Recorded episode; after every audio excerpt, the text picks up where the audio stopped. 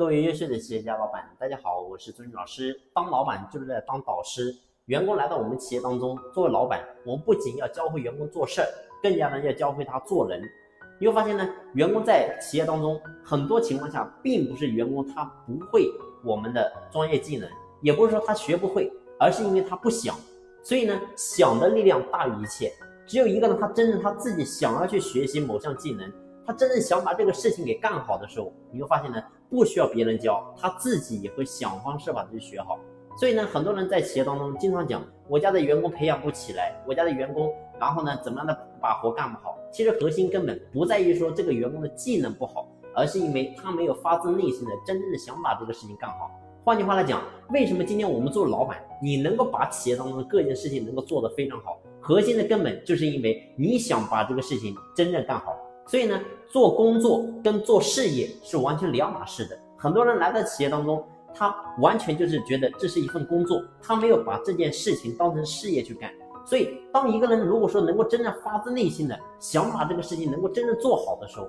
他完全能够做好，不管是什么工作，他都可以做好，只要花出时间代价。因为你会发现，每个人都是一个脑袋、一双手、一双脚，员工也是，老板也是。那为什么老板能够做到的，员工做不到呢？就是因为他不想，所以我想告诉大家的是，作为老板，你在企业当中，你必须要成为员工的精神导师，也就是说，能够给到员工精神的思想高度上的一个指引。如果说你能够让员工从过去来到企业当中，每天呢也无所事事，没有想法，没有梦想，没有追求，但是呢，透过你的引导，让他变成一个特别有想法、有欲望，想让自己能够过上更好的生活，想让自己身边的人因为有他能够活得更好。他有这个思维的转变，你会发现呢，他自然就想着说，我怎么能够把我当下的活能够真正干好，我当下把我的工作做好，能够得到老板的赏识，那么这样的话呢，我的收入就能够高起来。你会发现呢，这是一个人思想层面的一个转变，也就是说，过去一个非常稚嫩的人来到企业当中，